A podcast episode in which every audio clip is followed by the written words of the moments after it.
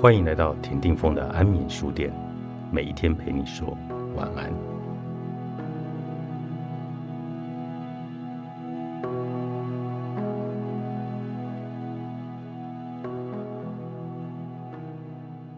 他年轻时总以为就那样吧，在自己最帅、最青春的顶峰骤然结束，最美、最好的一面便永远了。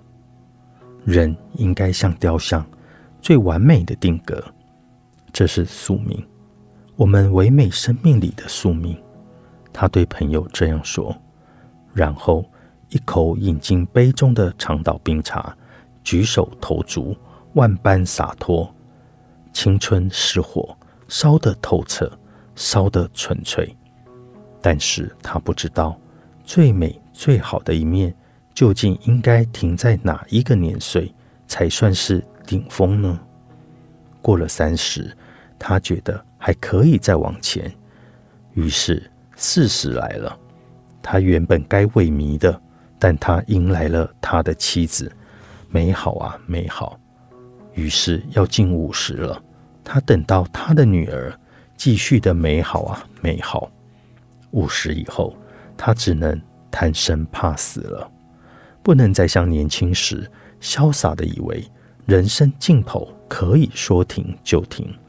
他的妻子要他好好活着，健康的活着；他的女儿要他抱抱、勾手指，抱到一百岁。他只能贪生，又怕死了。这就是宿命。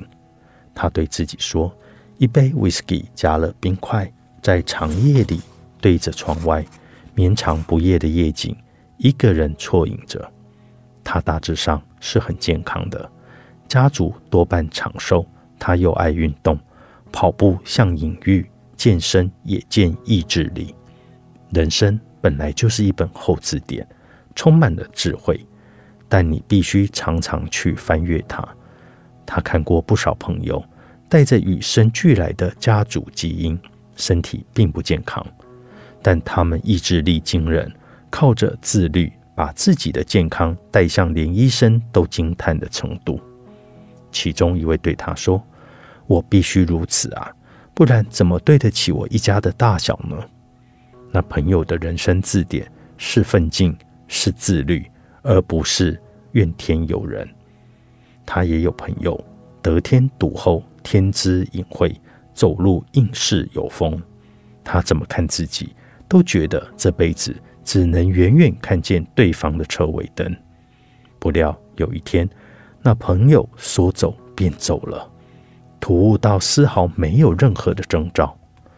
那朋友的字典是意外，是天妒英才，是你永远不明白的明天先到，还是意外来先敲门呢？他自己的字典呢？夜里，女儿过来说：“爸爸晚安。”睡前，妻子红着眼睛说：“剧情太煽情了。”他说：“哦，那我抱抱。”清晨，他醒过来，窗外有鸟鸣啾啾。日间，他穿梭街头，在人来人往里扮演着自己的角色。午间，他在便利店点了热拿铁，取了包裹，付了违停的罚单。下午，母亲打来说。父亲下次的回诊要因为疫情而顺延吗？傍晚，他倚在玻璃帷幕的窗前，望着街上从大楼走出的下班人群，每一个人都有故事。打完卡，他步下停车场，白天停满的位置稀稀落落了起来。生活里处处是隐喻，处处是有智慧的。你要停车时没有位置。你不想停车时，位置挺多的，连停车都像张爱玲的句子：“不早不晚，就是刚刚好，你到别人要走而已。”他渐渐懂得，一本人生的字典，何时打开由不得你，何时关上也不由你。一本人生的字典，是薄是厚不由你。一本人生字典，填下怎样的词汇？